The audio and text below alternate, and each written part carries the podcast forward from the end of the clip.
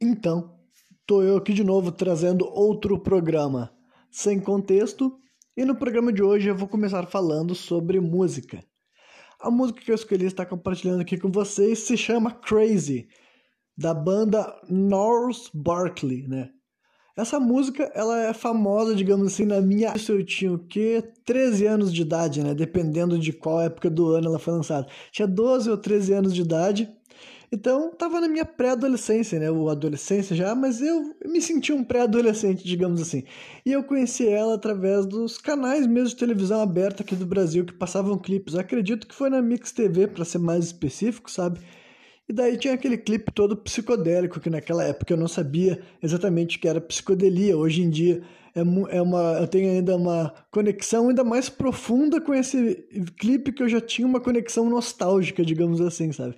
Toda vez que essa da psicodelia. E esse artista, o Niles Barkley, é uma banda assim de funk, né? O funk norte-americano, aquele tal, né? Estilo James Brown e tal. Também uma pegada de R&B, soul e tudo mais, né? Pois até o vocalista dessa banda teve uma carreira solo, que é o CeeLo Green.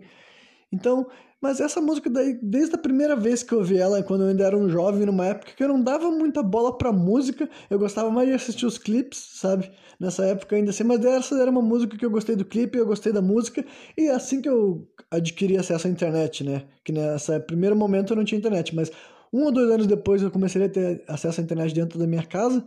Foi uma música que eu baixei e eu ouço então ela já faz aí, provavelmente desde quando ela foi lançada, tá ligado? Então já são 16 anos que eu escuto essa música. Muitos de vocês, né, se regular de idade comigo, devem se lembrar dela, devem ter uma opinião a respeito dela. Eu, particularmente, não sei como é que alguém não gostaria dessa música, sabe? E eu confesso que é o tipo de música assim, que geralmente ou as pessoas conhecem, sabem que é, ou as que não conhecem falam que já ouviram e que gostaram, que, que curtiu. Realmente eu acho que é uma música excelente, sabe? Do jeito que ela soa, não tem muito o que falar, sabe? Simplesmente eu acho ela muito foda, mas eu também quero ler a letra, né? E depois falar um pouco de como que eu me relaciono com essa música, principalmente hoje em dia, sabe? Nas primeiras vezes que eu escutei, eu não tinha conhecimento muito avançado de inglês, mas assim que eu adquiri a internet, comecei a ler a letra e entender exatamente tudo que estava sendo dito, eu já achei uma letra muito foda e quanto mais eu envelheço, eu acho que essa música ainda tem muito a ver comigo, digamos assim, né? Então vamos lá, a música começa assim: Eu me lembro quando, eu me lembro, eu me lembro quando eu perdi a minha mente. Tinha algo tão agradável sobre aquele lugar mesmo as suas emoções têm um eco em, com, quando há tanto espaço. Né? Então, essa primeira estrofe já acho muito foda. Depois ele prossegue cantando assim, ó. E quando você está por aí, sem se cuidar, é, eu estava fora do toque, ou fora de mim, não sei como seria melhor traduzir, né? I was out of touch. Uh, mas, depois como é que ele continua? Mas, não, não havia muito era porque eu sabia demais, né? Então, muito foda também a segunda estrofe. E ele vai pro refrão que ele canta assim, ó. Isso me torna louco? Isso me torna louco. É uma pergunta, né? Isso me torna louco? Possivelmente. Muito, muito maneiro. Depois ele segue cantando assim para nós. Uh, e eu espero que você esteja tendo o momento da sua vida. Mas pense duas vezes. Esse é meu único conselho. Agora venha, quando você, quando não, quem você, quem você, quem você, quem você pensa que você é, ha ha ha, Deus te abençoe. Né? Bless your soul, acredito que dá para traduzir como Deus te abençoe, sabe? Você realmente acha que está em controle? Aqui não tem muita interrogação, mas eu também acho que é uma pergunta, sabe? Você realmente acha que você está no controle? Depois ele continua e fala assim: eu acho que você é louco. É o refrão de novo, só que agora ele muda basicamente, né? Eu acho que você é louco, eu acho que você é louco. Eu acho que você é louco, assim como eu. Depois a outra parte, ele canta assim, ó. Meus heróis tinham um coração.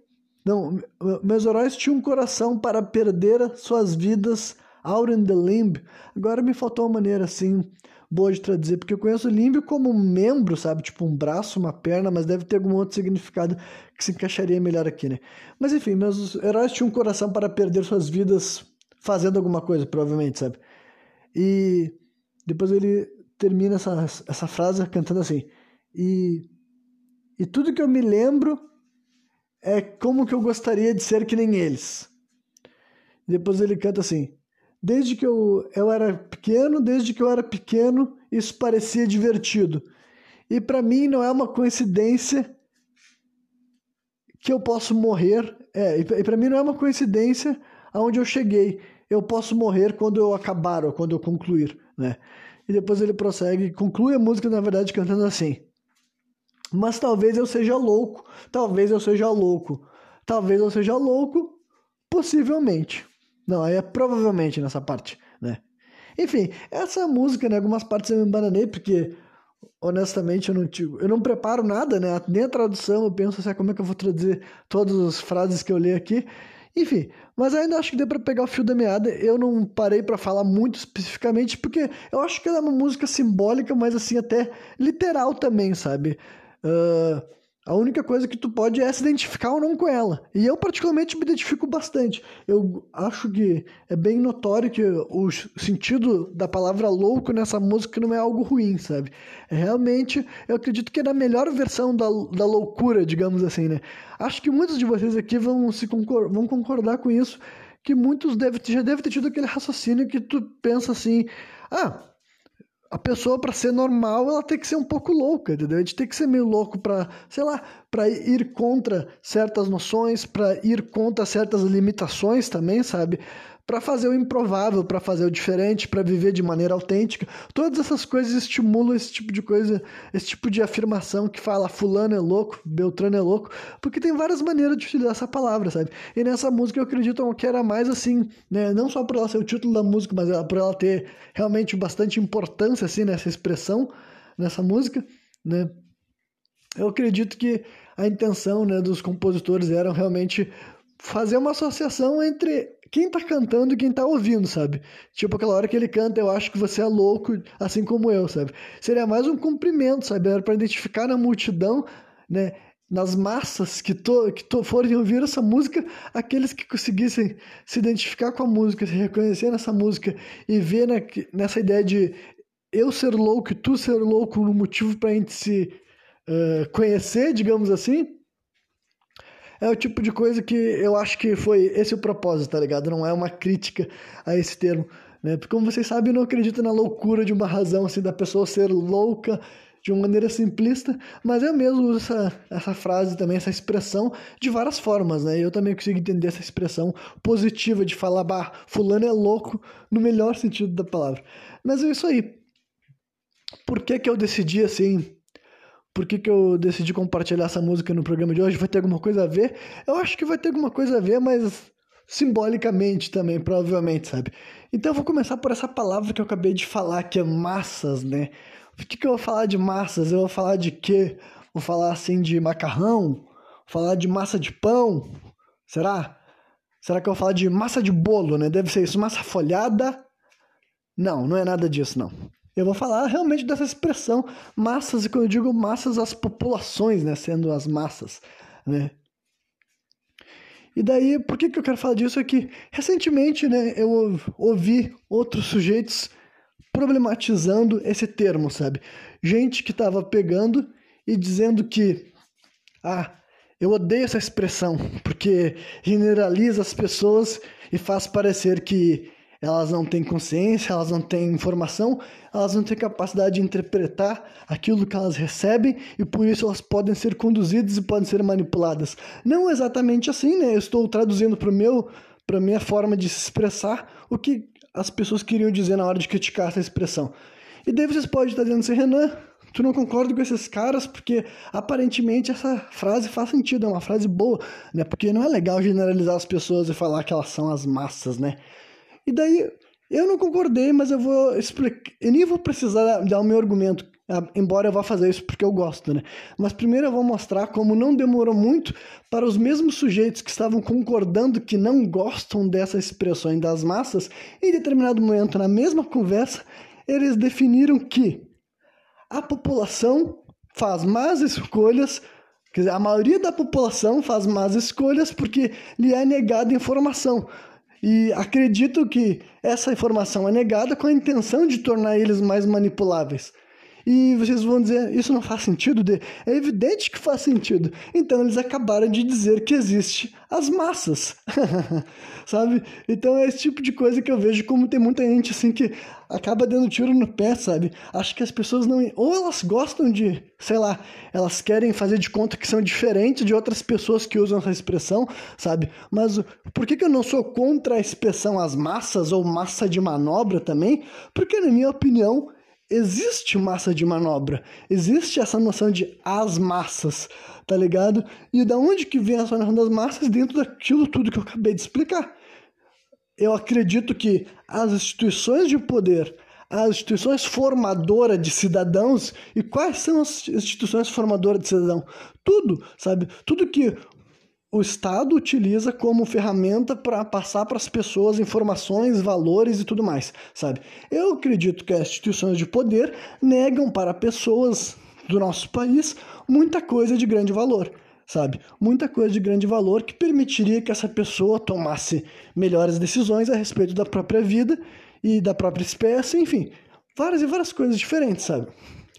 Só que como eu vejo que não rola essa distribuição de informação e as pessoas, para não serem, não fazerem parte da massa de manobra, exige um esforço além do pessoal, mas também coletivo, sabe? Membros da sociedade que sabem que o Estado não cumpre essa função e eles ajudam outros membros da própria espécie a não serem, não fazerem parte da massa, tá ligado?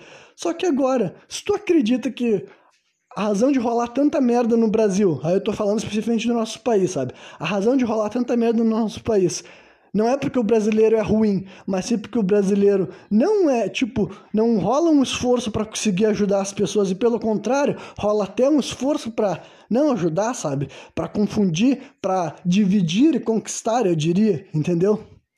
Então, se tu reconhece dessa forma, tu reconhece que a massa existe sabe? A massa de manobra existe. E é evidente que esses caras reconhecem que isso existe, mas ao mesmo tempo para eles é errado usar essa expressão. Então, é isso aí, pessoal. Existe a massa e o primeiro passo para fazer parte da massa é aquilo que eu já falei naquele programa, que eu não me lembro qual é, que eu falei especificamente de alienação, sabe? Como tu não ser alienado?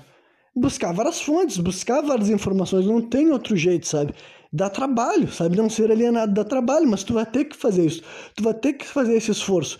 Para ti não ser parte da massa, é tipo assim, olha, eu não tenho como ouvir informação da mesma fonte. Eu tenho que ler de escritores diferentes, eu tenho que ouvir de pessoas diferentes, de gêneros e etnias e opiniões e estados e países. Eu tenho que escutar a opinião variada de gente diferente, de background diferente, com histórias diferentes. Enfim, tu tem que fazer esse esforço que é trabalhoso, mas é a única forma de tu não ser alienada. Caso contrário, por mais que tu aprenda coisas valiosas, entendeu? Eu nem vou falar de gente que só tá aprendendo bosta, porque tem muita gente que só aprende bosta, por quê? Porque elas não têm muita noção do que, que não é bosta, para poder não aprender bosta, sabe? Mas tem, digamos que esteja aprendendo algo bacana, mas tu aprende algo bacana do mesmo lugar sempre e só daquele lugar, tu vai ficar alienado, sabe?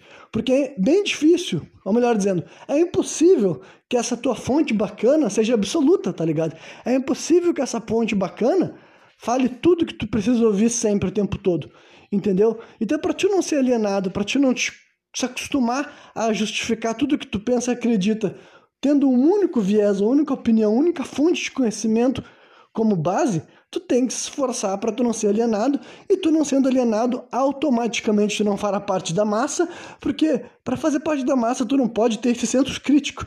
Tu tem que ser mais criterioso na hora de dizer alguma coisa ou não na hora de acreditar em alguma coisa ou não entendeu? Então mais uma vez eu não me importo de estar tá soando pretencioso para quem quiser interpretar minhas palavras errado mas aqui eu estou usando minha comunicação para expressar de forma consciente algo que eu acredito entendeu? Acredito que existe massa sim é, massa de manobra, existe gente alienada sim, e para tu não fazer parte disso, tu tem que se esforçar.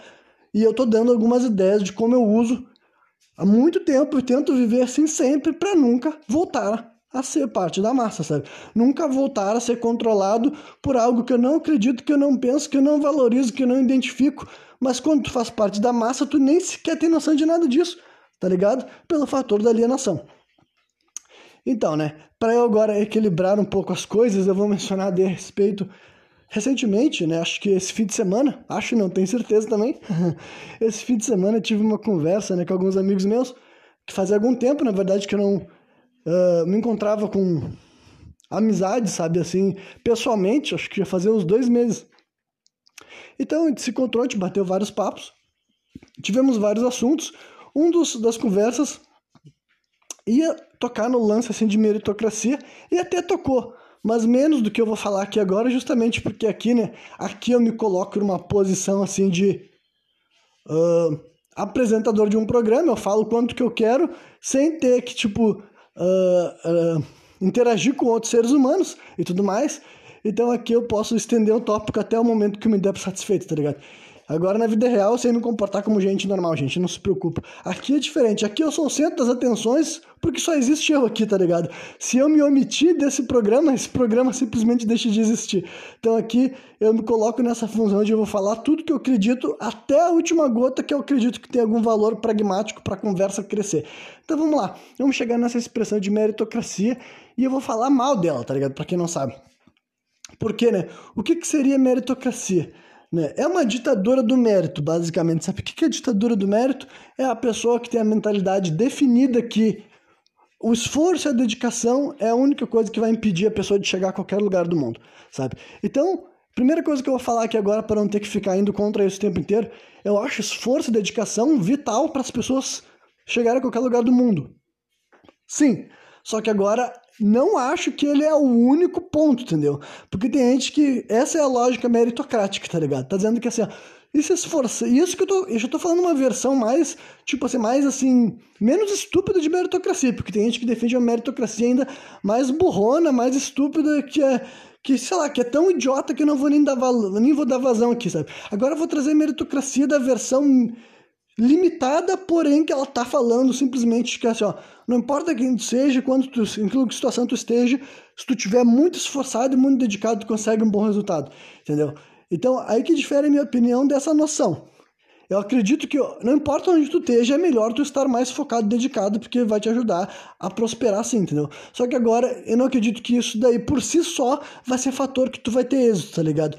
Eu acredito que tu vai ter o melhor desempenho possível, só que eu não vou dizer pra pessoa que o, o, o teu melhor desempenho possível baseado só no teu esforço, vai garantir o teu sucesso. Porque daí, isso daí para mim é o erro da lógica meritocrática. Por quê? Porque quando tu tá falando esse discurso, tu tá querendo dizer que a sociedade é igual. E eu não acredito que a sociedade é igual, ou eu acredito que a sociedade é desigual. Então, infelizmente, apesar de na teoria abstrata eu não ter problema nenhum de supervalorizar o esforço e a dedicação, infelizmente, na realidade das coisas, no, trazendo para a visão de um mundo do, que eu tenho hoje em dia, interpretando de maneira pragmática a nossa existência, eu penso, bom, infelizmente não é assim, tá ligado? Não é assim porque o mundo tem uma série de fatores que estão além do teu esforço e do teu mérito, sabe? Não importa o quanto tu trabalhe duro, tem certas coisas que não serão rompidas apenas com a força de vontade, apenas com a dedicação. E daí pode se abrir vários debates de por que, que essas coisas podem ser alcançadas ou não, tá ligado? E eu nem sei se esse aqui vai ser Tipo, se eu vou me focar daí nessa parte assim, eu vou simplesmente daí ir elaborando de por que, que a lógica meritocrática, na minha opinião, é algo ruim e por que, que eu, além de eu não compactuar, eu tenho que fazer com que as pessoas que são a favor entendam qual é a moral de tu não querer falar pró essa pauta, sabe? Porque, como eu disse, eu já trouxe a versão menos escrota, menos estúpida da meritocracia, sabe? Porque tem gente que tenta falar desse assunto de uma maneira ainda mais babaca, que tipo assim, ah, cara, é tão tosco que eu não vou nem ficar, tipo, batendo em criança, tá ligado? Chutando um argumento de uma criança de 7 anos. Não tem porquê, sabe? Então eu tô trazendo só essa pessoa que acredita que ah, o esforço e dedicação é importante. E olha só, com certeza, cara, o esforço e a dedicação é importante. Só que agora, só para te poder defender a meritocracia de verdade, tem que acreditar na sociedade, tem que acreditar que a sociedade que essa meritocracia vai ser aplicada está em posição de igualdade. Caso contrário, tu vai favorecer um cenário que já acontece, tá ligado? Já acontece que ó, um monte de gente, sabe aquela história do ah, em vez de ensinar as pessoas a Uh, em vez de dar o peixe para as pessoas, tem que ensinar as pessoas a pescar, sabe? Um monte de gente que sempre falou esse tipo de merda é o tipo de pessoa que eles não nasceram aprendendo a pescar. Eles nasceram já com um monte de peixe pronto para eles comer quando eles sentissem fome, tá ligado?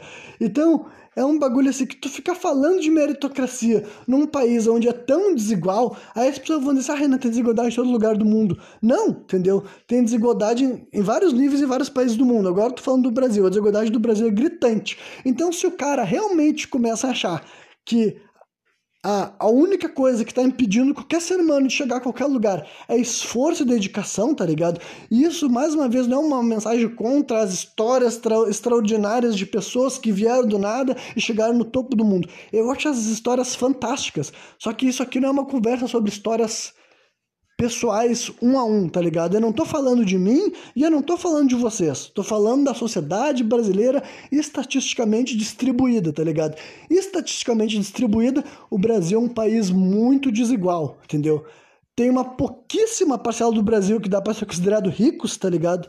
E depois todo o resto, o grosso do Brasil, tipo assim, 80% da população tá de classe média para baixo, tá ligado? Então tem uma pouquíssima gente que é muito rica, com muito recurso, com muito privilégio, com muito tudo que o dinheiro pode oferecer, essas pessoas têm mesmo vivendo no Brasil, tá ligado? Mesmo elas vivendo no Brasil, elas conseguem ver uma uma condição, por elas terem uma condição financeira que não é classe média, elas são ricas mesmo, elas vivem com o que tem de bom de melhor, tá ligado? E muitas dessas pessoas, elas acreditam nessa lógica meritocrática, porque, cara, eu acho que até faz sentido um cara que teve uma vida dessas acreditar nisso, tá ligado? Se ele só tá com se ele só tá preocupado em competir, entre aspas, na cabeça dele, ele acha que ele tá competindo contra várias outras pessoas que também têm dinheiro, que também têm status, que também têm poder, que também têm formação, que também vão até, tipo, tem acesso a instituições e professores, ensino, e ferramentas e recursos. Enfim, essas pessoas estão acostumadas a disputar espaço com outras pessoas que estão em pé de igualdade, entre aspas, embora eu não ache que seja tão igualdade assim, entendeu? Mas a pessoa que está nesse ambiente, eu acho que faz até sentido que ela tenha uma mentalidade meio, meio meritocrática. Mas agora, quando tu joga para todo o Brasil e sai dessa pequena sociedade exclusiva de gente que é uma minoria que está nesse mundo, e vai para esse 80%, que já para começar já muda muito, sabe? O brasileiro dito de classe média até o brasileiro mais pobre da base, e o grossão do Brasil é aqueles que estão definidos como pobreza, tá ligado? Não é nem miséria, nem classe média baixa, é sim, simplesmente pobre, digamos assim. São as, os níveis que tem distribuição de renda do Brasil. Quando tu vai para essa jogada, cara, fica um absurdo tu querer falar de meritocracia. Fica um absurdo tu querer falar assim, como se as pessoas tivessem assim, ah, não, cara se esforça mais aí que tu vai chegar, tu vai compensar tantas e tantas coisas que, olha, eu não vou nem ficar listando aqui porque eu acredito que todo mundo que está me vendo até aqui tem noção do que eu estou falando, sabe? Tu vai ficar listando tudo o que pode se colocar entre um ser humano e aquilo que ele quer conseguir, e não que não vai existir exceções do cara que, tipo assim, cara, protagonista de anime, tá ligado? Sem mãe, sem pai, sem estudo, sem nada, sem porra nenhuma, e o cara arrebenta tudo, arregaça tudo, chega no topo do mundo e a gente bate palmo para essa pessoa, para esse homem, para essa mulher, para essa pessoa extraordinária fora da curva que chegou no topo do mundo. Maneirão, entendeu? Só que essa conversa aqui não é sobre exceções extraordinárias, tá ligado? É sobre distribuição, sabe? É como funciona na prática, entendeu? Então, se, tem, se, tu tá me ouvindo até aqui, tu achava a lógica meritocrática bacana, não ache, tá ligado? Não ache, porque ela foi criada por gente que acreditava que o Brasil está em pé de igualdade, gente que tipo acreditava ou porque eles são muito limitados do que, que é realmente o Brasil, vive só numa realidade deles, ou porque eles gostam de propagar essa ideia, porque para eles é mais tipo assim, é melhor pro cara que tá no topo acreditar que ele tá no topo porque ele se esforçou mais do que ele reconhecer que ele tá fazendo de conta que tá competindo em igualdade com um monte de gente que se talvez tivesse a mesma plataforma que ele, seria teria um desempenho melhor do que ele, tá ligado? E eu nem acredito nisso, para começar, nem acredito que as coisas são um desempenho melhor, entendeu? Eu só tô querendo justificar o porquê que eu acredito que tem como tu falar de sociedade meritocrática, até porque quando tá falando assim de esforço e dedicação, é um negócio valorizado mundialmente, como eu disse, eu acho incrível esforço e dedicação, mas isso não é meritocracia, tá ligado? Isso não é isso não é democracia, isso não é meritocracia. Não é incentivar as pessoas a acreditar nessa lógica de mundo, porque eu acredito que, olha, das duas uma, ou tu acredita que o Brasil é desigual, ou tu acredita que dá pra gente falar de meritocracia no Brasil, entendeu? E é óbvio que eu acho que o Brasil é um país super desigual, Entendeu? Então não tem como eu ouvir as pessoas querendo ser pró-meritocracia, tá ligado? Porque, né, nesse presente momento eu acho que é um absurdo a gente querer falar realmente disso, sabe? Como eu disse, eu não compactuaria a níveis pessoais porque eu não enxergo o mundo por essa ótica competitiva, tá ligado? E daí teria que ser realmente um debate com uma pessoa que enxerga para a gente poder ir ponto a ponto e eu poder ir destrinchando por que, que eu não enxergo dessa maneira. Só que agora, como a gente não tá nem nesse mundo, cara, como não é nenhum mundo que dá para te fazer de conta, que dá pra gente falar que tá, tipo assim, em pé de igualdade, para mim meritocracia, no, no máximo dá pra te trazer níveis pessoais, sabe? Tu contra tu mesmo, basicamente. Porque agora tu dizer que tu e teus irmãos estão em pé de igualdade só porque vocês tiveram os mesmos pais, tu tá tirando de contexto várias coisas que são diferentes, tá ligado? Entre vocês. Todas as coisas genéticas e psicológicas, existenciais, tá ligado? Físicas também. Enfim, tanta coisa que rola entre diferente que essa ideia de que as pessoas estão em pé de igualdade e chegou no topo porque mereceu mais e quem não chegou no topo porque não se esforçou quanto poderia, tá ligado? Eu não compactuo, eu não acho bacana, tá ligado? E tem uma coisa assim que, né, eu vejo que a lógica meritocrática, ela ajuda para a sociedade escalar em direção para coisas piores. E eu vou explicar bastante o que eu estou querendo dizer com isso. Bem, basicamente eu acredito que a meritocracia é o primeiro degrau numa escada que sobe por níveis, que seria supremacia, uh, não, superioridade, supremacia, e o último nível seria assim, racismo mesmo, tá ligado? Daí o pior nível de todos, né? E por que eu tô dizendo que é o primeiro nível? Porque a meritocracia faz com que a pessoa acredite que é assim que, tipo, as coisas estão acontecendo simplesmente por causa do mérito. Então ela tá ignorando a desigualdade, então mostra que ela tá incapaz de reconhecer que o sistema não é igual perante a todos, a sociedade não é igual perante a todos, entendeu? Então ela tá vivendo já numa forma. Eu, naturalmente, a lente que ela tá enxergando dessa vida não tá real, tá ligado? Não tá considerando um monte de coisa que tá além do esforço, além do melhor que tu pode fazer. Como eu disse, entendeu? Eu não vou. Depois desse momento eu não vou repetir mais. Esforço e dedicação é incrível a níveis pessoais, de ti para ti mesmo, entendeu? Só que o teu esforço, a tua, a tua dedicação não é o único fator para determinar o teu sucesso, tá ligado? Falar que todo mundo que tentou de tudo que tudo que foi, tipo assim, a pessoa deu tudo de si, com o máximo que ela tinha à sua disposição, com todo o conhecimento que ela tinha, com toda a dedicação, com todo o empenho e com o amor e a dedicação e, a, e tipo, a vontade de fazer algo dar certo, só por causa disso isso vai dar certo, sabe? Ignorando todos os outros fatores que levam alguma coisa a dar certo nessa vida ou não para mim isso daí é uma mentira, sabe? Principalmente se a gente vive numa cidade desigual, o Brasil é desigual. Ponto final. Então eu não vou mais falar sobre isso. Esforço, dedicação incrível, mas isso não tem nada a ver com defender uma lógica meritocrática, porque, sabe, tem muita coisa além disso na jogada. Então, é por isso que eu tô dizendo para vocês, não caiam nessa lógica de achar que todo mundo podia estar no melhor lugar possível se esforçando, porque não é assim. Tipo, se tu for ver na prática, cara, se tu for observar, sabe? Não excluindo as exceções, mas tu vê que as exceções não são a regra, tá ligado? Tu vê que pessoas extraordinárias conseguiram resultados extraordinários e tudo mais. Só que agora, em larga escala, gente, muita gente tá numa posição devido a uma plataforma já existente, tá ligado? Então não adianta pregar uma lógica meritocrática, sabe? Não tem condições. E por que eu disse que escala? Porque é o primeiro nível, o cara começa a achar que é assim, todo mundo consegue as coisas por, por esforço. Se o cara já tá nessa realidade, se ele já aceita isso, ele pode atingir a segunda raciocínio, que é de superioridade, entendeu? Que é basicamente assim uma distinção que rola Uh, as pessoas, né? Eu, já, eu, digo as pessoas, eu tô dando essa expressão para dizer que eu já vi gente variada falando sobre esse tema, entendeu? De falando sobre a diferença que rola nessa questão assim do ponto de vista que rolou essa colonização branca aqui no Brasil e lá nos Estados Unidos, que aqui no Brasil se converteu para o sentimento de superioridade, lá nos Estados Unidos se converteu para o sentimento de supremacia.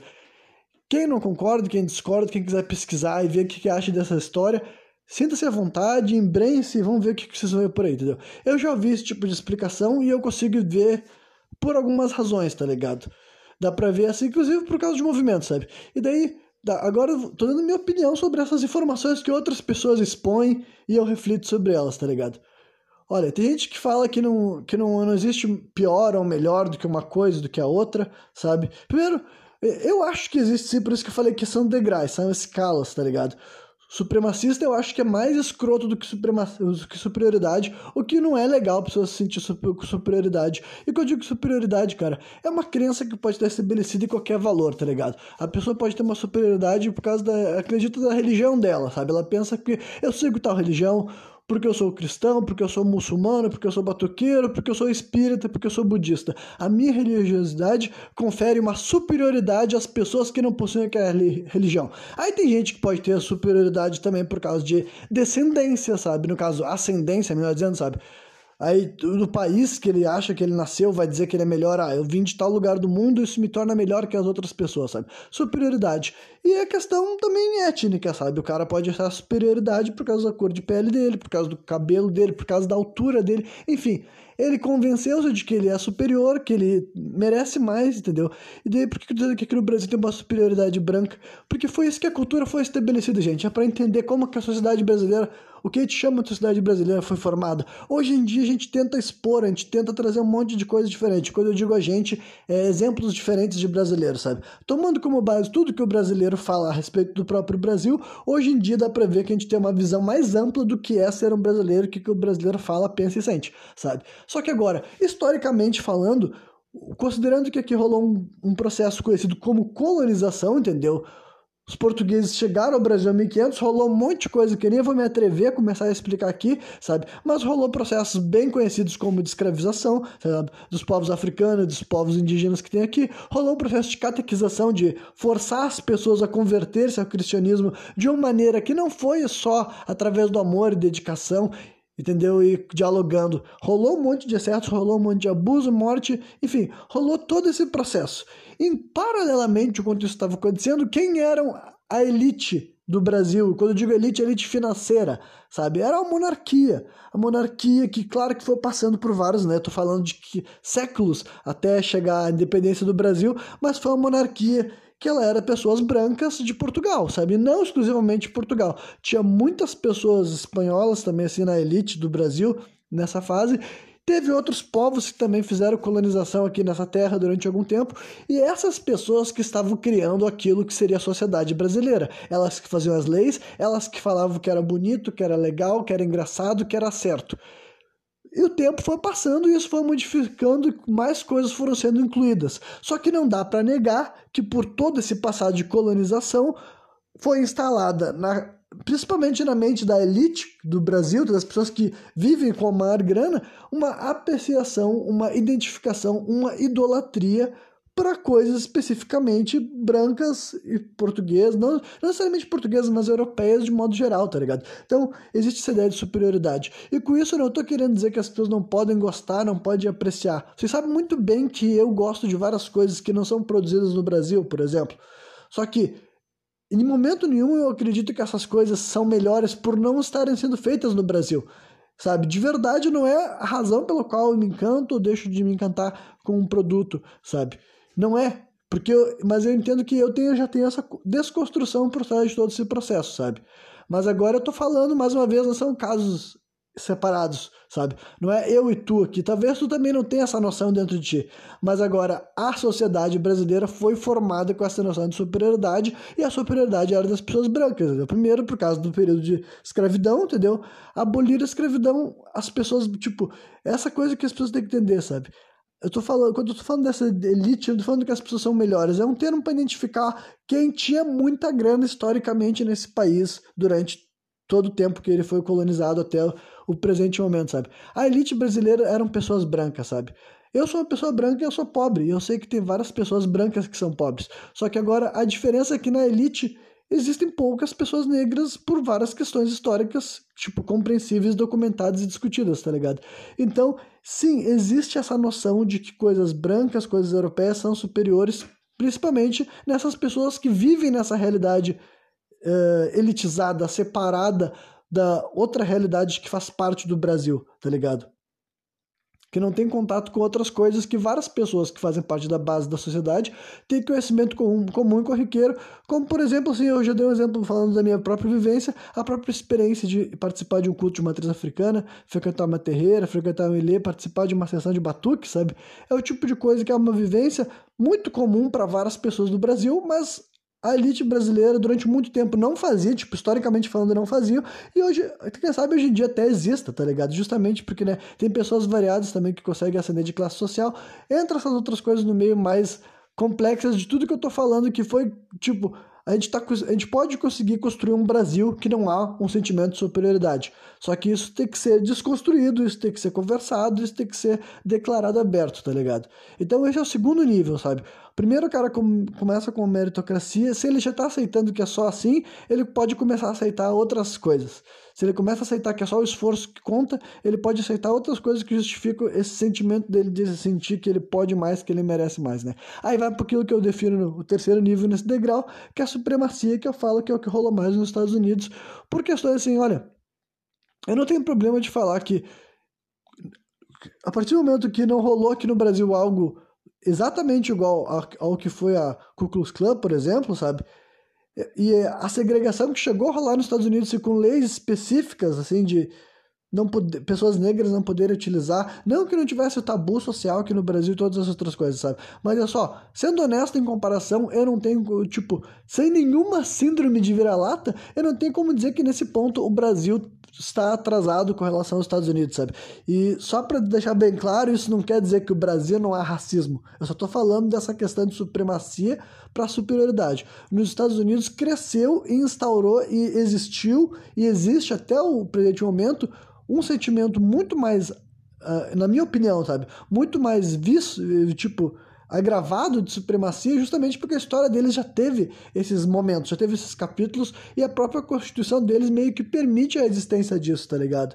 Então eu acredito que a pessoa ser supremacista é pior do que ela ser se, se, sentir superior, sabe? Ter o sentimento de superioridade. São duas coisas bostas, são duas coisas escrotas, são duas coisas merdas, sabe? Só que, né, são, como eu falei, é um degrau, vai subindo, vai escalando até chegar ao último nível, sabe? E a supremacista daí já é uma coisa mais agravada, sabe? É básica, pode ter aquela coisa a ver assim, tipo, todas as coisas que eu já falei no sentimento de superioridade, só que ele é um agravante muito maior da pessoa que já tá, tipo, ela literalmente deve odiar gente diferente dela, sabe? E quando eu digo gente diferente dela, pode ser para qualquer razão, dependendo do tipo de supremacia que a pessoa tem, sabe? Tem gente que é supremacia religiosa, racial, étnica, sabe? Cultural, sabe? Sei lá, é as, quantas coisas na cabeça do ser humano ele pode se convencer que é razão para ele se sentir, enfim, superior a um semelhante dele, tá ligado? Então, Aí, como eu disse, vai escalando, sabe? Meritocracia, superioridade, supremacia e o último nível, racismo, que eu tô falando daí. Só para deixar bem claro, não que existam, não existam atitudes racistas, comportamentos racistas, racismo estrutural, essas coisas que eu sei que existem e vira e mexe eu também menciono em algum momento que eu acho que é pertinente para estar tá falando disso. Só que agora eu tô falando da pessoa racista, assim, daquela definição mais clara que é o cara realmente, dentro dele, intimamente, se tu perguntar para ele se ele é igual a outro ser humano, por uma razão que seja, ele vai achar que não, ele vai acreditar que não, por, enfim, por qualquer razão estúpida. Seja lá quais são as razões que a pessoa consegue ter para justificar na cabeça dele ter esse tipo de sentimento, sabe? É óbvio que não é algo que tem evidência, que tem, enfim, realmente tem um embasamento. É um sentimento que a gente, de modo geral, muitas pessoas, sabe? Que eu digo muitas pessoas, é a ampla maioria da sociedade recrimina, hostiliza, mas, né, e tem gente que sente, entendeu? E mais uma vez, não estou dizendo que não existe atitudes, não, tinha, não tem comportamentos que são, eh, tipo, que são vistos como racistas e que são condenáveis e execráveis e a gente tem que tentar desconstruir todas essas paradas. Eu entendo tudo isso, sabe? Mas é bem diferente a pessoa que tem esse racismo do comportamental estrutural e que a gente tentando conversar sobre isso vai poder fazer a pessoa entender mais sobre certas coisas, da pessoa que tem um sentimento dentro dela que, tipo, realmente, daí eu não sei se tem uma solução, sabe? Se depois de tudo que a sociedade já falou e conversou, o, o cara ainda consegue acreditar em algo desse tipo, sabe? Eu não sei realmente se tem como convencer esse cara de que esse tipo de comportamento, tipo, não é tolerável, sabe? Mas ao mesmo tempo que eu não acho que não tem que ser nem permitido por lei, sabe? Mais uma vez, ressaltando por que, que eu acho que aqui no Brasil não cresceu esse sentimento, sabe? De supremacista, sabe? Porque lá nos Estados Unidos tem, um, tem essa história de que o cara pode ser abertamente racista e a lei não vai fazer nada com ele, tá ligado? Porque é o direito dele, sabe? Eu não acho que isso dê um direito da pessoa, porque eu não acho que tu poder, tipo, não respeitar um ser humano, não querer humanizar outro ser humano é um direito da pessoa, sabe? Isso daí, uma cultura que permite que um, um semelhante se separe, sabe? E quando eu digo semelhante, é isso, semelhante, caralho. Compartilha material genético, a gente é a mesma espécie. A gente não é outra espécie, a gente não é outra raça, porra. Sabe? Então, o cara que consegue enxergar um semelhante como alguém que não é semelhante a ele e ele vai falar isso, isso tem que ser garantido pelo Estado, eu falei, cara, isso daí para mim é uma anomalia, sabe? É uma lei, é um, eu não tenho problema nenhum de que não exista esse tipo de liberdade, porque é, é um exemplo de porque eu acho que isso não cresceu aqui no Brasil, entendeu? se tiver.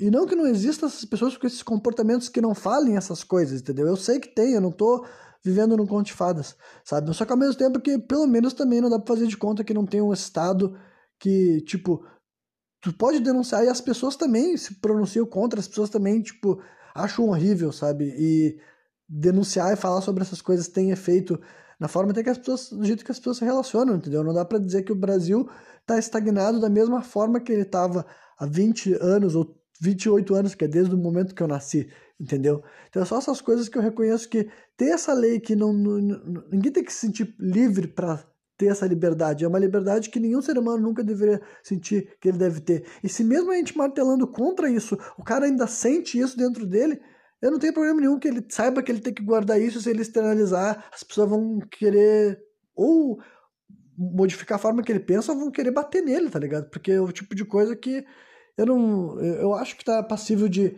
recriminação, sabe? É um ponto que eu acho que a cultura pode transcender, sabe? E é por isso que eu, eu começo indo contra a lógica meritocrática, tá ligado? Justamente porque todos esses raciocínios que eu falei, que eu dei nomes aos bois para não ficar subjetivo, que eu fui falando por que eu acho que tem que combater contra, é que tudo isso leva as pessoas a ignorarem a desigualdade e, em última instância, realmente criar um sentimento de separação, sabe? De criar um sentimento de que nós não somos semelhantes, que nós não somos a mesma espécie, que nós não merecemos os mesmos direitos, né, que nós não devemos ter me os mesmos, enfim, a mesma dignidade, sabe? E quando eu digo a mesma, é a mesma, a boa para todo mundo, entendeu?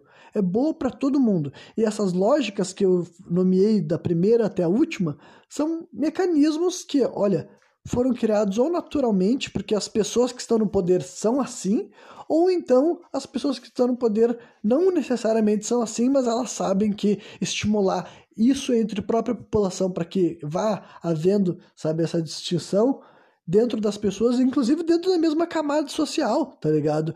Num, o, eu, eu usei o exemplo das elites, mas eu sendo uma pessoa pobre, tendo convindo com pobres, eu também vou falar que não é porque a pessoa é uma pessoa pobre que ela não possa ter todas essas coisas que eu falei. Ela não possa acreditar em lógicas meritocráticas de superioridade, supremacia ou racismo, entendeu? Essas coisas aí podem aparecer na base da sociedade também, sabe? Justamente porque, como eu falei aqui, elas são incentivadas, sabe? Seja de forma natural, entre aspas, ou agenda política institucional de gente trabalhando para fazer isso daí acontecer, entendeu? Independentemente, eu acredito que tu tem que estar consciente para essas coisas para poder combater elas, sabe? E mais uma vez, olha, não é recriminação nem para o nosso Brasil, nem para os Estados Unidos, nem para qualquer outro país específico, mas é uma crítica a pontos da cultura, a pontos da sociedade, que eu acredito que são reais, que são observáveis, tá ligado? Eu não acho que eu tô falando coisa aqui do nada. Eu não acho que sugerir que o Brasil adquiriu uma cultura de superioridade europeia devido à história dele seja um absurdo e de falar que os Estados Unidos teve um passado que reflete no presente do país deles de supremacia racial, com movimentos como o Ku Klux Klan e esse negócio, assim, de toda a segregação que rolou lá, sabe? Já viu o Muhammad Ali falando dele não poder, sabe, entrar no lugar para comer e tudo mais, e ele já era um atleta olímpico, sabe? E a pessoa dizer para ele que não vai se ele ver uma pessoa negra lá. E como eu disse, não que isso não aconteça, no, no, Brasil hoje em dia, até em outros momentos, e de outros momentos não, em certos lugares que não tem denúncia, que não tem uma coisa acontecendo, sabe? É condenável em qualquer momento, qualquer ponto histórico, sabe? Só que é aquele comportamento lá, sabe? Pro Muhammad Ali tá sendo negado de comer no restaurante é porque tava dentro da lei institucionalizado, permitido, tá ligado? Permitido de uma maneira que, obviamente, que se alguém fosse, tipo, isso era, acredito que isso era década de 70, agora eu não tenho certeza quando que o Muhammad Ali ficou famoso e tudo mais, sabe, vou falhar essa década de 60 ou 70, sabe, mas tô assumindo é década de 70, tá ligado? Então, sabe? Não faz tanto tempo assim, sabe? Não que aqui no Brasil não pudesse acontecer algo exatamente igual, porque não ia ter uma lei, não ia ter um Estado que ia fazer algo a respeito, sabe? Eu não tô falando que não tinha isso. Só que a diferença é que esse negócio da parada institucionalizada a ponto de que nem eu disse, o cara que já era uma celebridade tá recebendo assim uma reação dessas assim, sabe? E, e ele conta essa história porque ele fala que não, eu vou ficar aqui, vou comer porque ele sabia que ele podia usar a posição dele para fazer uma tipo forçar praticamente uma mudança, sabe? Falar assim, como assim tu não vai me servir porque eu sou negro, sabe? Então, isso daí são, são coisas assim que, se aconteceram esses capítulos, é evidente que essas coisas não foram embora e agora as sociedades estão completamente livres de desigualdade, sabe? E agora tá tudo do jeito que devia estar, tá, sabe? Então a gente reconhecer esses passados, reconhecer esse presente, pode ajudar que construa um futuro melhor e é o que eu quero também, tá ligado? E é o que eu quero também e eu não tenho assim problema nenhum de falar que eu tenho vontade de participar dessa mudança, sabe? Que eu tenho vontade de ver esse mundo acontecer, entendeu? Porque é um negócio assim que. Deixa eu ver se eu, por onde que eu começo esse assunto. Não, não, acho que talvez eu vou guardar isso aqui pro final mesmo, né? Porque eu vou prosseguir assim, já, já que eu mencionei essas questões, eu falei esse termo de elites e tudo mais, sabe? Financeiro e tudo. Eu vou mencionar assim uma coisa assim que tem a ver com. Também é por causa de alguns papos recentes que tinha ouvido o pessoal falando assim, por questões assim, comerciais. E é engraçado que eu vou dizer para vocês que uh, pessoas de polos políticos bem distintos, sabe? Eu tava vendo algumas pessoas assim que estavam mais alinhados à esquerda e depois o outro programa falando com pessoas que claramente estão mais alinhadas à direita e essas pessoas costumam ter o costume de dizer que tipo, quer dizer, duas delas se vendiam, uma se vendia bem à esquerda e a outra dizia que não era, tipo, dizia que não era bem à esquerda, mas ela compactava bastante com a pessoa da esquerda. E daí no outro cenário, uma pessoa se dizia de uma aliada à direita e a outra pessoa se dizia não necessariamente ser aliada à direita, mas concordava bastante com lá. Então, mas o ponto é que essas duas conversas em algum momento chegaram em expressões como elites, globalistas e globalização, tá ligado? Então eu achei curioso, sabe, como uh, opostos falavam sobre o mesmo assunto, mas provavelmente sobre óticas bem diferentes, sabe? Ou, no final das contas, nem tanto assim, vai saber, né? Só se as pessoas estivessem conversando umas com as outras, mas provavelmente elas nem conversariam umas com as outras. mas não sei. Mas enfim, o ponto é que, ouvindo esse papo daí, eu penso assim, ah, eu também posso tentar explicar o que, que eu acho desse papo todo, sabe? Em primeiro lugar, só para falar que eu tô falando assim de elites, para deixar bem definido, sabe? É questão financeira, monetária, não é superioridade, não é supremacia, não é ser melhor do que ninguém. Mas assim, ó, é indiscutível que a, acumulação de renda no mundo a níveis globais já está tipo assim, já é bem documentada, tá ligado?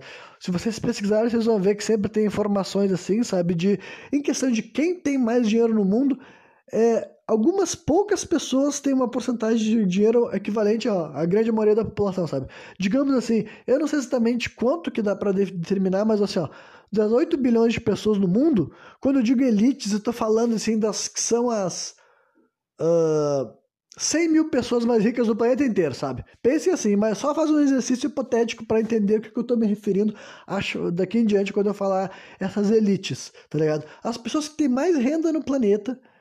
Então, se tu pegar desses 8 bilhões, tu cata os 100 mil mais ricos desse planeta, sabe? Essa daí seria a elite global em questão financeira, questão monetária, tá ligado?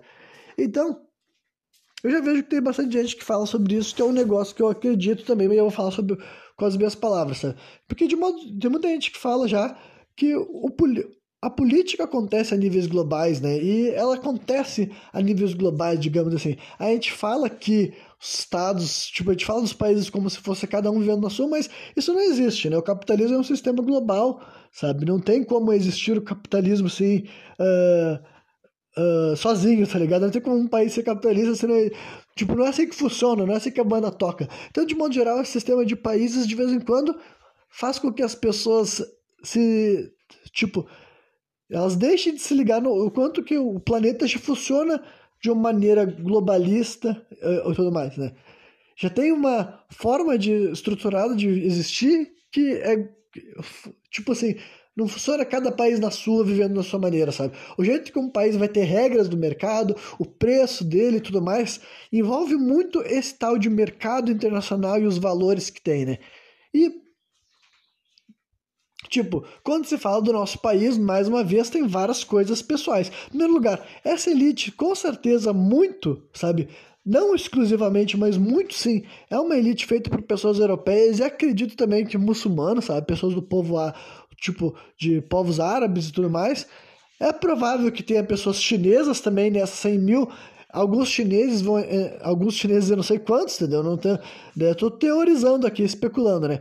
E é provável que também alguns Brasil, tipo, alguns Brasileiros, alguns brasileiros mais ricos brasileiros também entrariam nessa jogada, porque, né, aqui essa, essa desigualdade é muito grande, então alguns dos brasileiros mais ricos do, do nosso país são pessoas bem ricas no mundo, até onde eu sei, né? Mas enfim, então tu pega todo esse pessoal com toda essa grana e daí tu vê que falando do mercado mundial, eles têm muita influência, sabe? Quanto que está sendo movimentado e não essas pessoas quanto figuras, mas todas as empresas que eles estão associadas. Para ser uma pessoa considerada muito rica no mundo capitalista, é evidente que tu não é um indivíduo sozinho, sabe? Isso não existe também, sabe? É aí que nasce o sistema que é definido como oligopólio, que, como eu disse, tantas pessoas da esquerda apontam que existe, quanto as pessoas da direita apontam que existe. Só que também é engraçado como os dois acusam um ao outro de, tipo assim, ah, o oligopólio é controlado pela esquerda, outros dizem que o oligopólio é controlado pela direita, e os dois, tipo, falam como se fosse muito óbvio, então é evidente que, tipo, uh, essa parte de existir oligopólio eu acho que é real, tá ligado? Mas eu também acho que é evidente quanto que eles são eficazes em fazer as pessoas ficarem mais preocupadas em descobrir se é da esquerda ou da direita do que atacar o oligopólio independentemente de quem tá por trás, sabe? Se ele acredita ser da esquerda ou da direita que eu acredito muito na história de dividir e conquistar. Muito, muito mesmo real, do fundo assim do meu coração, vou dizer para vocês que quando eu vejo as pessoas batendo boca, a minha reação natural é pensar: quem é que tá ganhando com a gente batendo boca sobre isso, tá ligado? Essa é a minha reação natural sobre discussões, sabe?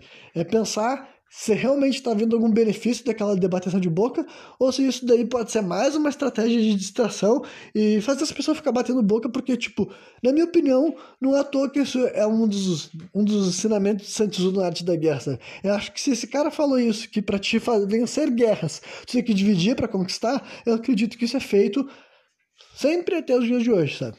Enfim. Então, essa ideia de que existe oligopólio. O que é oligopólio? É um monopólio feito por várias empresas, sabe? Porque essas empresas também não existem sozinhas, não existem isoladas, sabe? É um mercado global, estruturado com várias fontes, com várias matérias-primas, com vários tipos de energia, com várias coisas, enfim, sabe? Esse é o tal de oligopólio, sabe? As indústrias todas se abraçam, se conectam, sabe?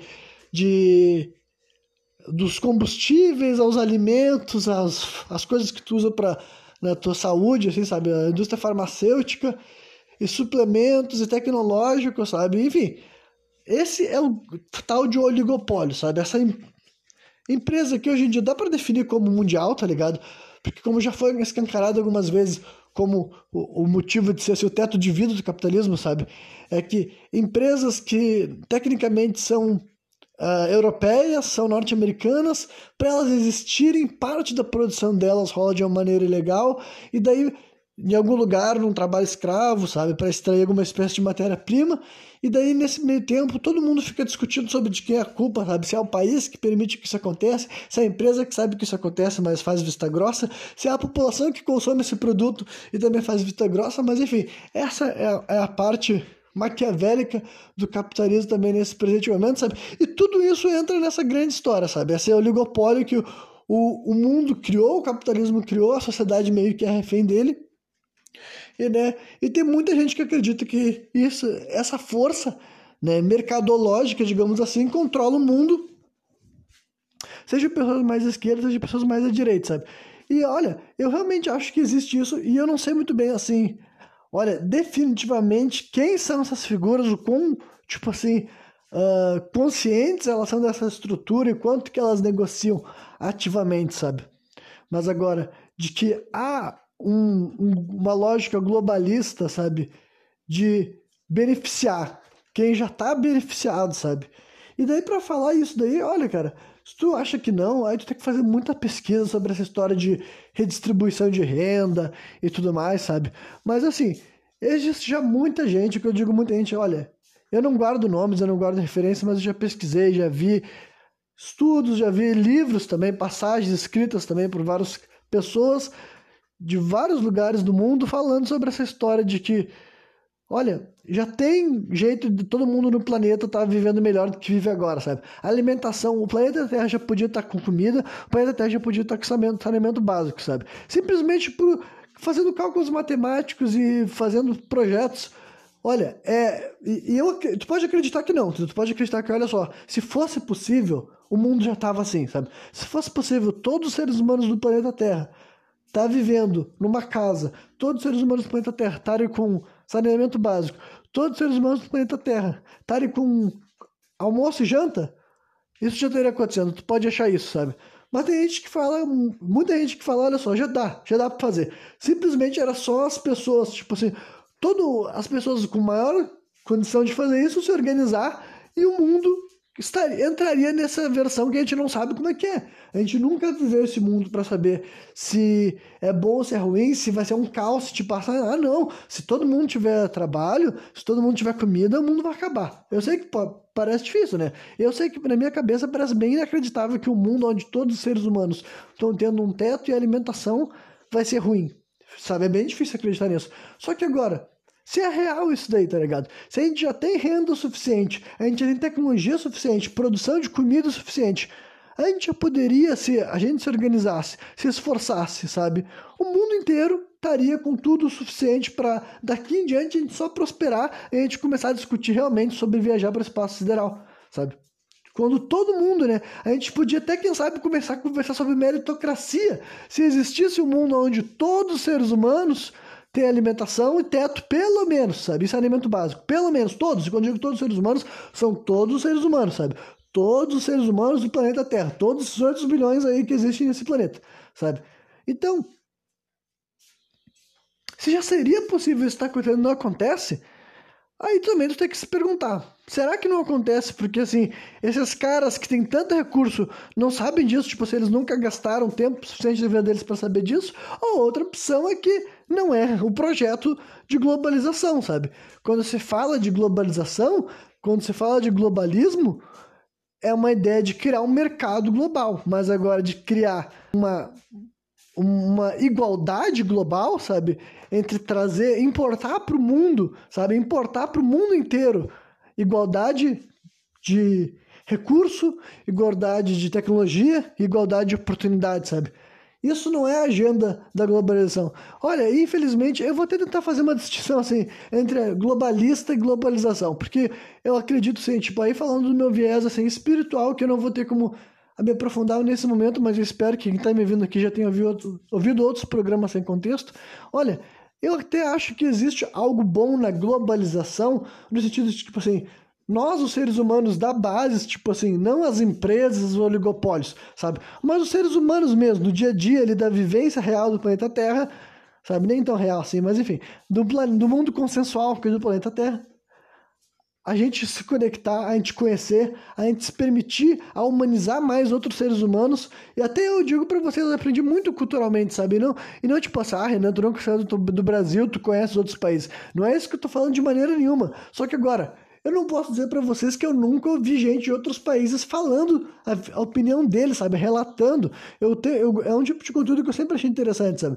Eu já vi chineses falando sobre como é viver na China, indianos sobre como é viver na Índia, mulheres indianas sobre como é viver na Índia, pessoas coreanas, sabe? Eu gosto de canais também de pessoas que vieram de outros países para viver no Brasil. Eu sempre achei inter... é o tipo de conteúdo que sempre foi interessante para mim, sabe? É ouvir pessoas de outros lugares falando o que, que eles acham, o que, que eles pensam, o que, que eles sentem, sabe? Sempre achei isso muito interessante, tá ligado? Então eu vou dizer para vocês que isso daí eu enxergo algo maneiro na, na globalização, porque eu realmente acho que pode facilitar um processo daí bom e a longo prazo de fazer uma sociedade que se entende mais, que se respeita demais e que vai, pode até se integrar mais, sabe, ao longo do tempo, sabe? Então, esse daí para mim é o benefício da globalização, sabe? Mas é um benefício assim não planejado, digamos assim, sabe? Não foi a intenção globalista, né? Aí agora eu vou mudar para esse termo que daí é a separação. Globalização é o lado bom da agenda globalista, que a agenda globalista é o quê? Essa é a intenção de integrar o mundo. Mas eu vou dizer para vocês que eu não vejo essa intenção como a, a ideia positiva, tá ligado? Eu honestamente vejo que essa agenda globalista no presente momento é de lucro, tá ligado? É um mercado global, é renda global e é fazer com que os países continuem assim numa maneira uh, do, tipo obrigando não, cumprindo uma função de acordo com o esquema global, sabe? Aí eu vou falar assim um bagulho assim que algumas pessoas podem levar como até como conspiratória. Eu não me importo que leve para esse lado, porque é o seguinte, em primeiro lugar, algo sobre conspirações. As conspirações existem. No caso, existem teorias da conspiração, né? Aí são teorias que podem e não podem ser, mas o que é conspirar? É as pessoas trabalharem nos, tipo assim, escondidas para algo acontecer, sabe? Conspirar prol ou contra algo, sabe? Então, conspirações definitivamente existem, sabe? Historicamente falando, várias aconteceram, sabe? Então, né, mas é, isso daí pode soar meio como teoria da conspiração, o que eu tô tentando estabelecer agora, mas eu não acho, tipo, justamente porque eu não tô falando agora algo que eu pensei pela primeira vez, sabe? Mas observando esse tal mercado global, vendo o que, que os países fazem ou deixam de fazer, inclusive o comportamento do próprio Brasil, sabe? O nosso país, olha, eu não acho que um país que ficou tanto tempo sem buscar uma soberania nacional fez isso por acaso, tá ligado? Eu não acho que o Brasil se man manteve-se desindustrializado, não investiu em tecnologia, não, tipo, não, não participou de vários projetos assim que se fosse a intenção desse país, tá ligado?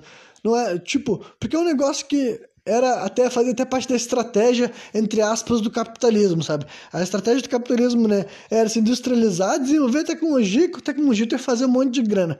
O Brasil não, não fez basicamente nada disso, tá ligado? A gente continuou, tipo, é um país que cresceu e enriqueceu através do extrativismo, através da agropecuária, sabe? Isso falando desde o início do processo do colonialismo, sabe? Começou o colonialismo, o que como é que começaram a fazer dinheiro com esse país aqui? Extraindo as coisas daqui vendendo, mandando embora, tudo que podia vender, sabe? Tanto de natural, contra joia, contra ouro.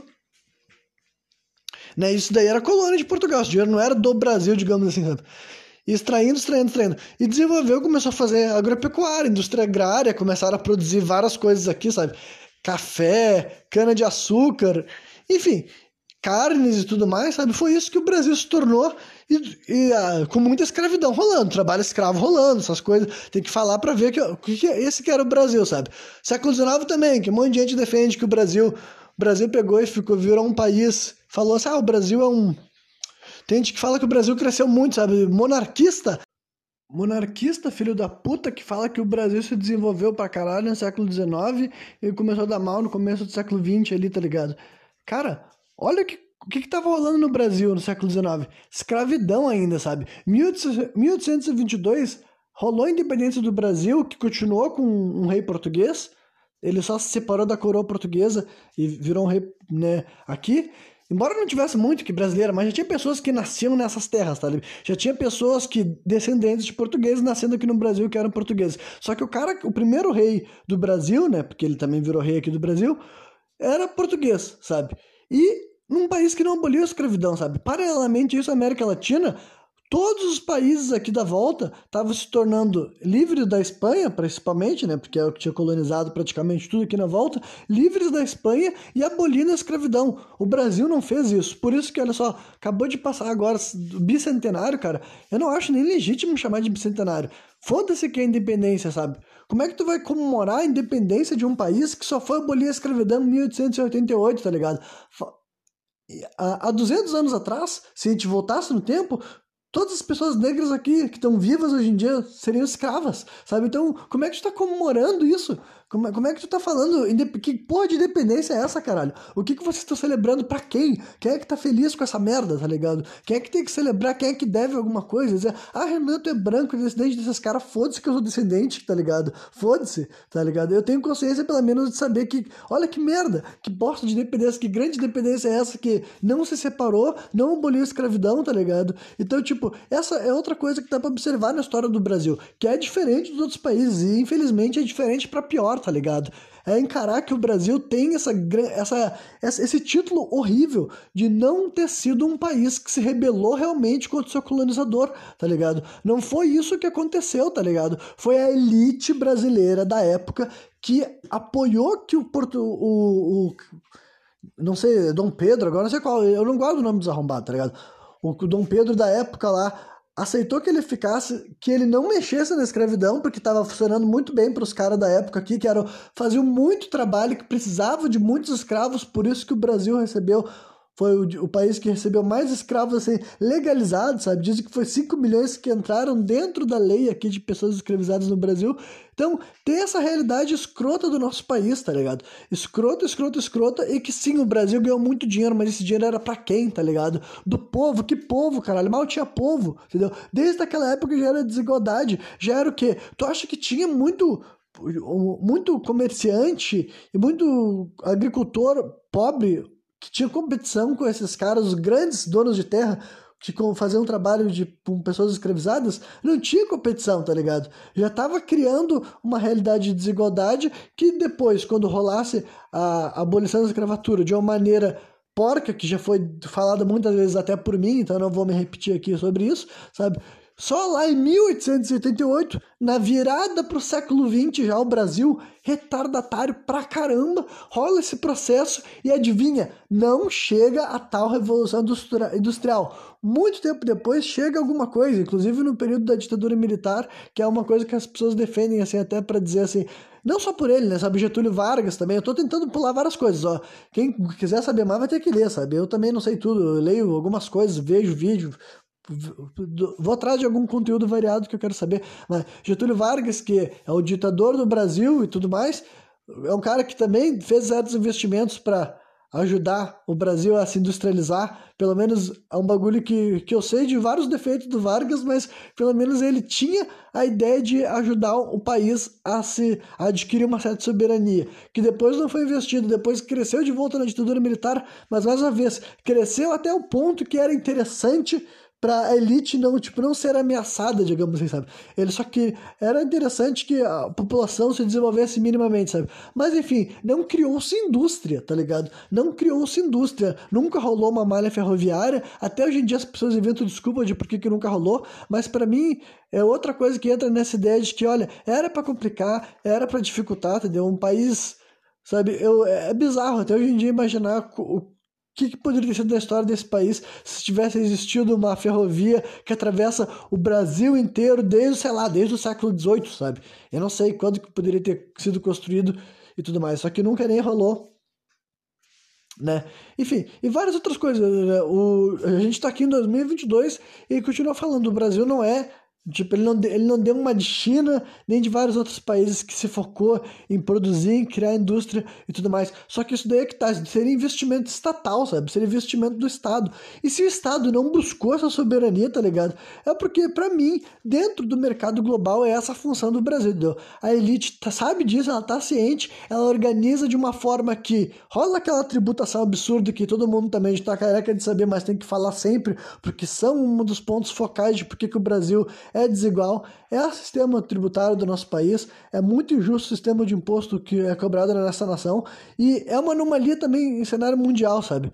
É bem normal que os impostos do, ao redor do mundo sejam bem assim, não, não sejam dessa forma, tá ligado? Justamente porque vários dos países, de uma maneira que outra, buscam uma certa soberania. Agora o Brasil tem um, uma coisa, um, um, estado bem explícito, tá ligado?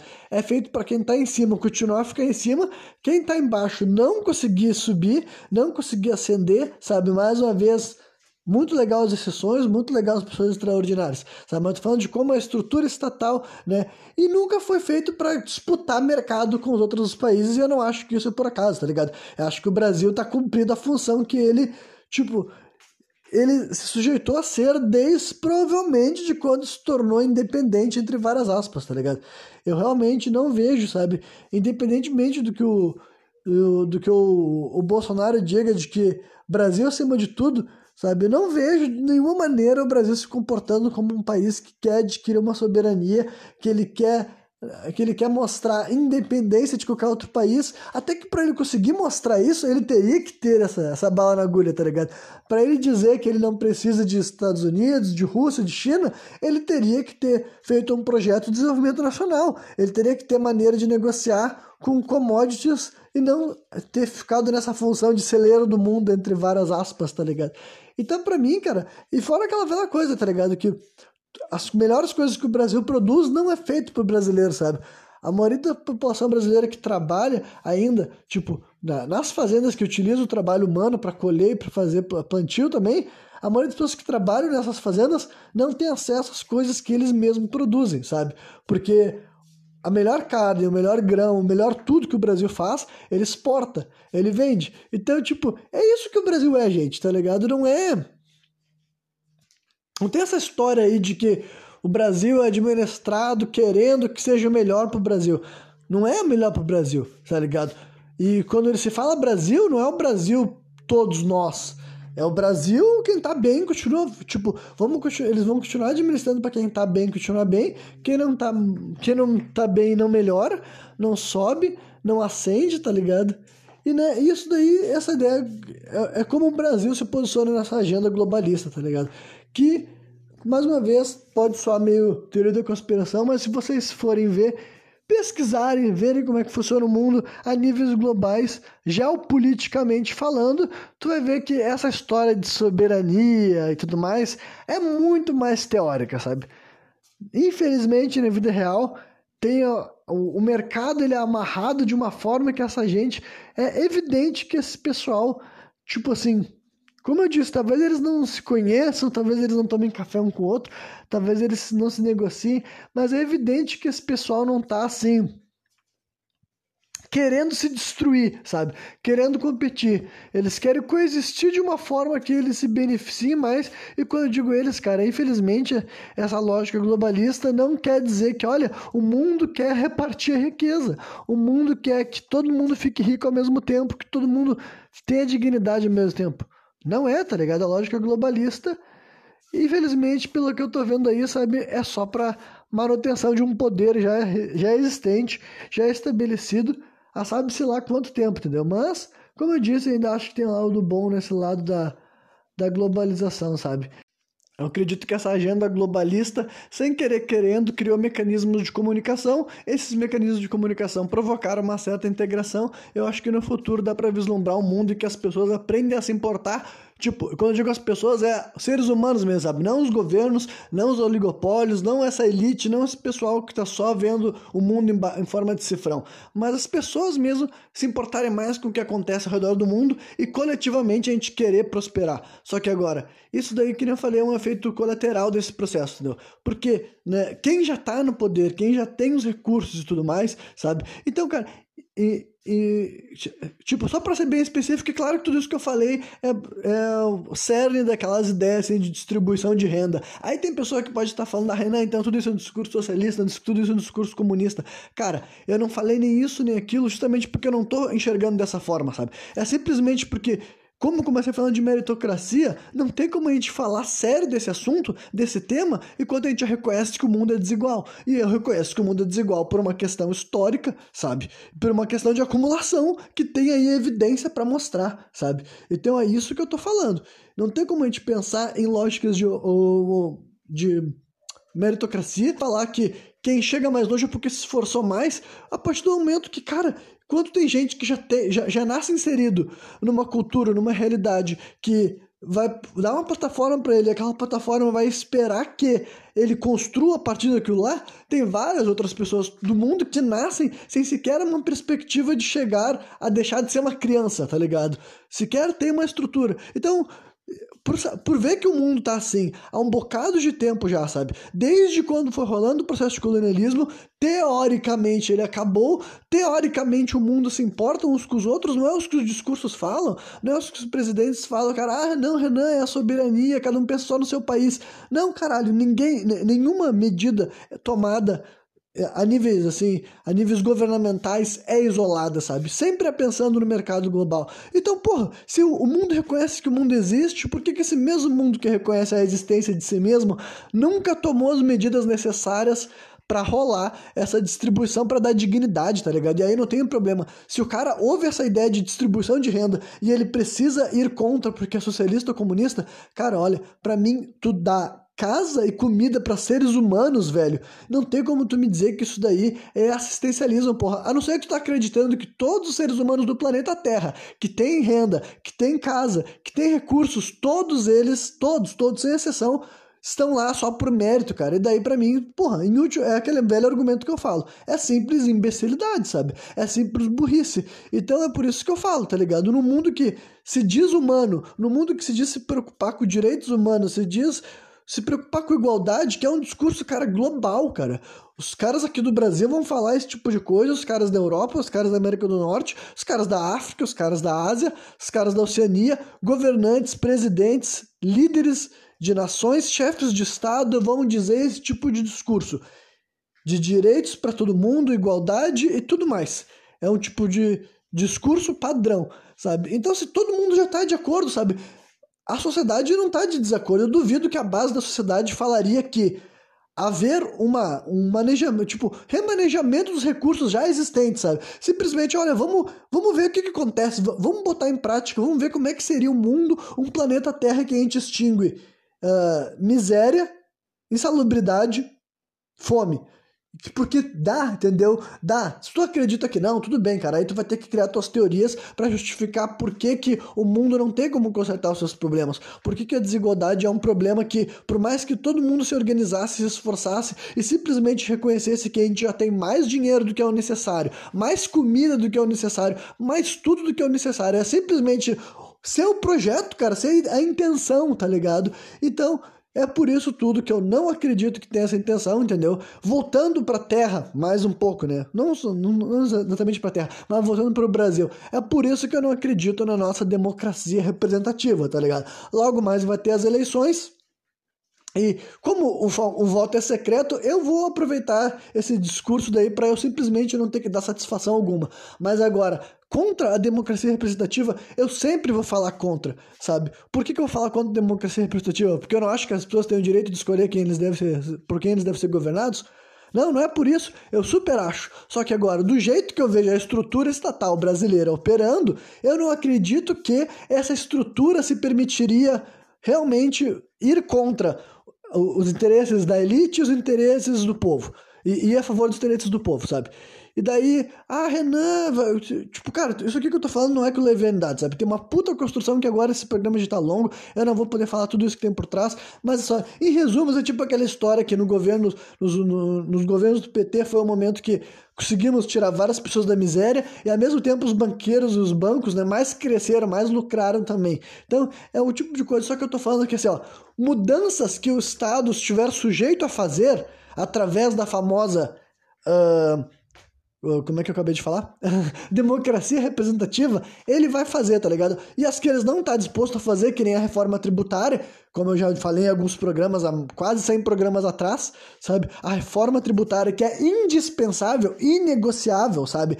Para eu começar a ter qualquer chance de crença nesse sistema político do Brasil, tinha que rolar a reforma tributária. E não me importa de onde que venha, e não me importa quem é o presidente, se é de esquerda, direita, centroavante, goleiro, cara, não faz a menor diferença, sabe? Mas a reforma tributária é um negócio que seria obrigatório, sabe? É, Tipo, é uma prova tão cancarada, tão cancarada, tão escancarada, tão assim explícita de que o governo brasileiro quer destruir o povo, entendeu? Que é aquela coisa da taxação, cara, o imposto sobre o consumo e tudo mais. É um negócio assim, cara, que é absurdo, absurdo, absurdo, absurdo, absurdo, totalmente assim desumano, tá ligado? Então eu não tô nem disposto a acreditar em papo de político enquanto não rolar reforma tributária. Então, assim, ó, a minha opinião sobre a democracia representativa no nosso país é que ela é fraca sim, é indiferente sim, entendeu? O que mais muda, para não dizer que é que é inútil, inútil, inútil, o que mais muda para mim na democracia representativa é o discurso do político, porque para mim é só o que tem mesmo, é só o discurso, sabe? Eu não acho que eleger, tipo, a, a, estrutura, vendo o jeito que a estrutura brasileira funciona, sucateando serviços públicos, sabe? Fazendo o povo se fuder, criando um imposto que só prejudica a base, sabe? Criminalizando as coisas que a base utiliza ou necessita, dificultando o acesso da população ao mínimo para ser feliz, sabe? Sucateando tudo que o povo precisa para, tipo, tirando dinheiro de professor, tirando dinheiro de, uh, do recurso de saúde pública, sabe, do SUS, enfim, todas essas coisas assim constantes, sabe, chamar, chamar o transporte coletivo de transporte público, sabe, sendo que tem que pagar uma grana que praticamente as pessoas já nem, tipo, se tu não tá, se tu não tem um, um, uma parte do teu salário reservada para pagar a, o teu, as tuas passagens?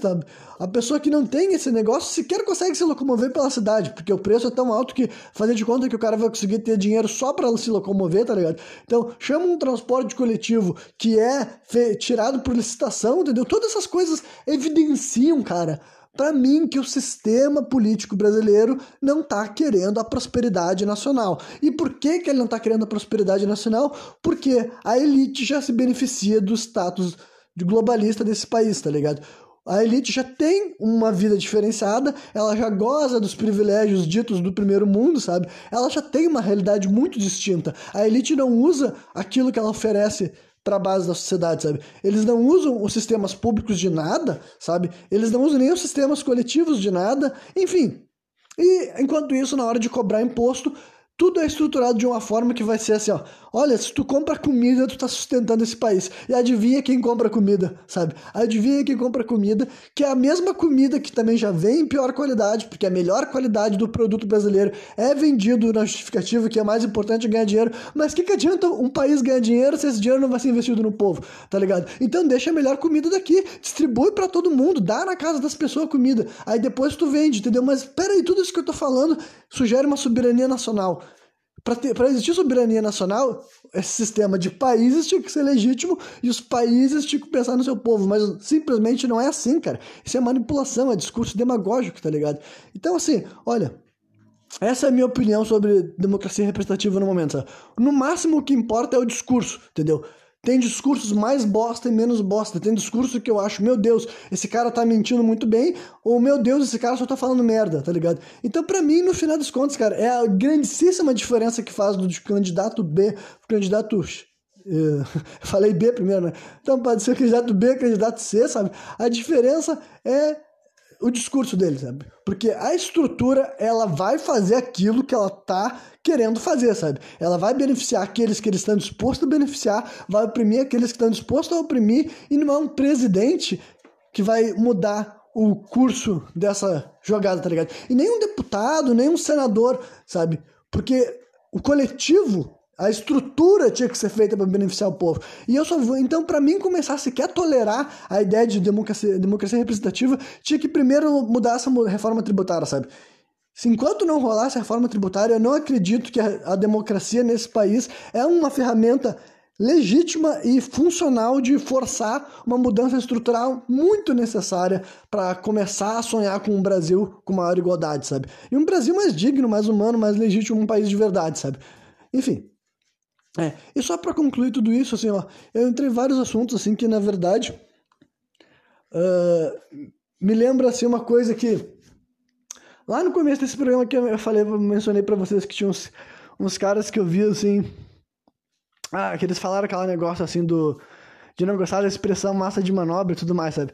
E daí tá aqui, ó, fiquei falando por mais de uma hora e meia, imagina se agora eu chego aqui nesse momento desse programa e eu começo a falar para vocês que eu não tenho, assim, pretensão de, se, de conscientizar as pessoas, eu não tenho pretensão de que as pessoas levem a sério, sabe, o que eu tô falando, o que eu tô fazendo, enfim, o que eu tô defendendo, sabe? Porque é um outro negócio que eu vejo que acontece constantemente nesses podcasts e eu fico, assim, abismado com a capacidade que as pessoas têm de mentir para si mesmo ou de simplesmente mentir para os outros. Aí das duas uma, sabe? Ou a pessoa realmente acha que ela tá falando, tipo, ou a pessoa realmente acha que ela fica quatro, três horas num podcast falando sobre ideias assim sérias, sem ficar fazendo piadinha, sem ficar fazendo gracinha, sabe?